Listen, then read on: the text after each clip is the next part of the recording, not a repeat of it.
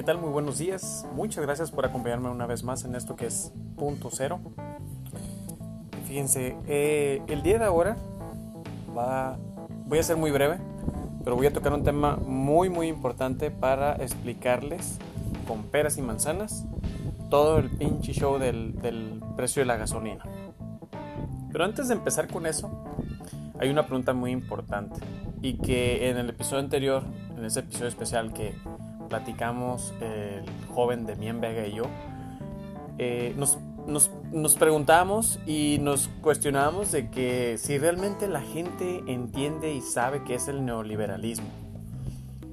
Y en la que la conclusión pues es de que no, es, hay esa desinformación, esa falta de cultura de, de indagar eh, de dónde realmente provienen las cosas, cómo provienen, por qué se dan fuentes eh, confiables de las que puedas realmente eh, tener las bases para decir, ah, ok, entiendo lo que está sucediendo porque sé a qué se refiere.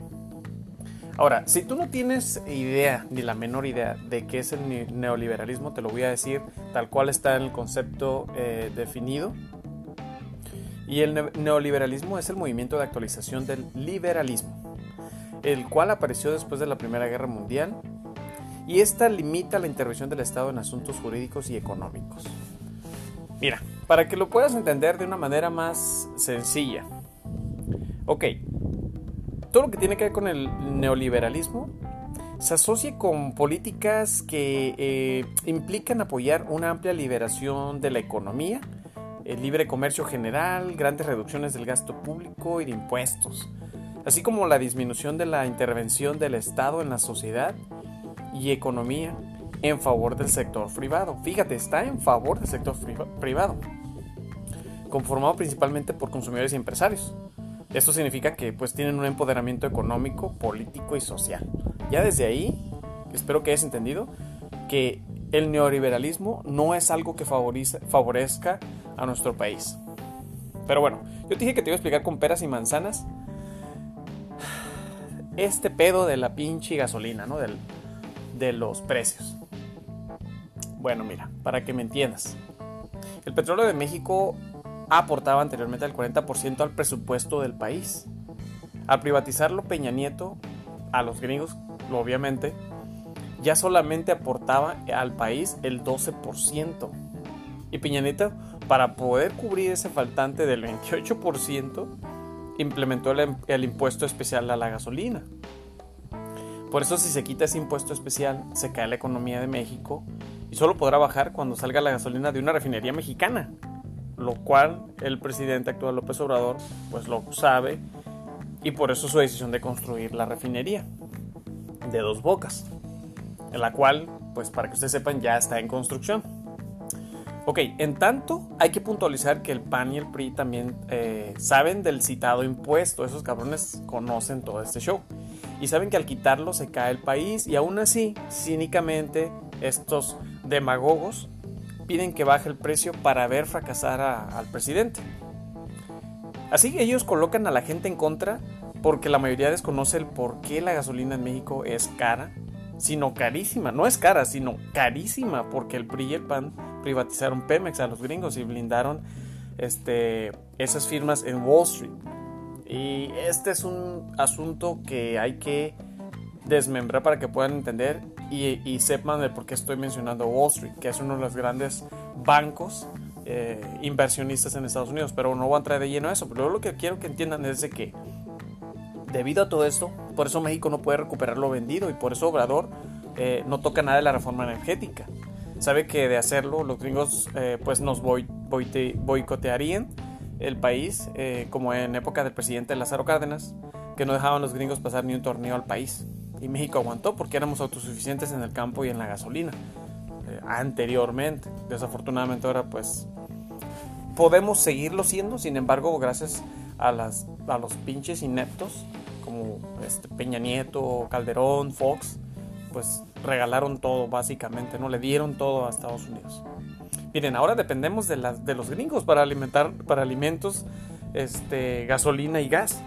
¿Cómo es eso posible siendo un país autosustentable con esos recursos naturales? Pero bueno. Si se nos cierran los suministros en dos meses, somos Venezuela. Desafortunadamente, pues Venezuela ah, pasó y está pasando por una etapa, una crisis económica pues muy fuerte.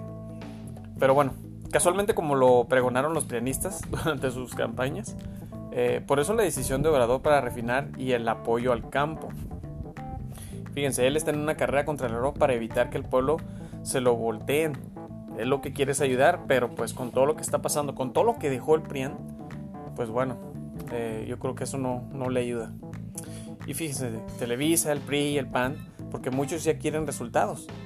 Y como, y como cera blanca, pues son fáciles de manipular por medios desinformativos, engañosos que buscan dividir y luego someter al pueblo mexicano. Por eso es importante informarnos, indagar, que bien ya lo mencionaba en un principio. Gente, en verdad, gente, hay que tener paciencia. Si le dimos chances de 70 años al pinche PRI y 12 años al PAN, ¿por qué no esperar 6 años y ver qué es lo que puede suceder?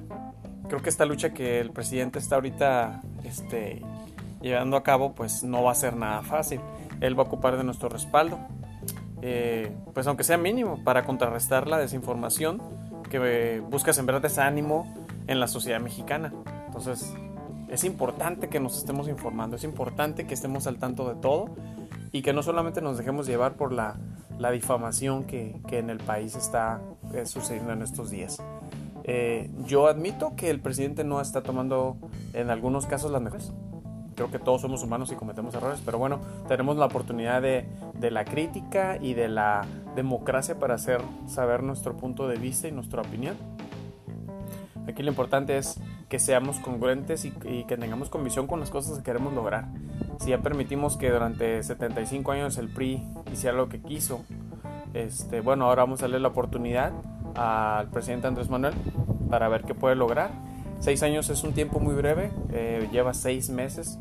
El primer año es apenas el empuje de lo que tal vez quiera hacer. Y como ya comenté hace un momento, no todas sus decisiones son las mejores y no estoy a favor de todo lo que hace.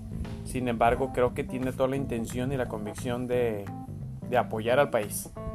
Entonces, no hay que desesperarnos eh, y poner pues de nuestra parte, ¿no? Ayudar en lo que se pueda para que este, aportemos un granito de arena, que es lo que él pide, ¿no? El apoyo del pueblo. bueno, pues es un, es un tema muy polémico. Pero pues quería comentarles eso, este, aprovechar esta, esta breve oportunidad que tengo ahorita para, para compartir esa información y mi punto de vista, claro. No se despeguen, estaremos en contacto. Tengan un excelente día y recuerden, la información nos hace poderosos. Cuídense mucho y hasta la próxima.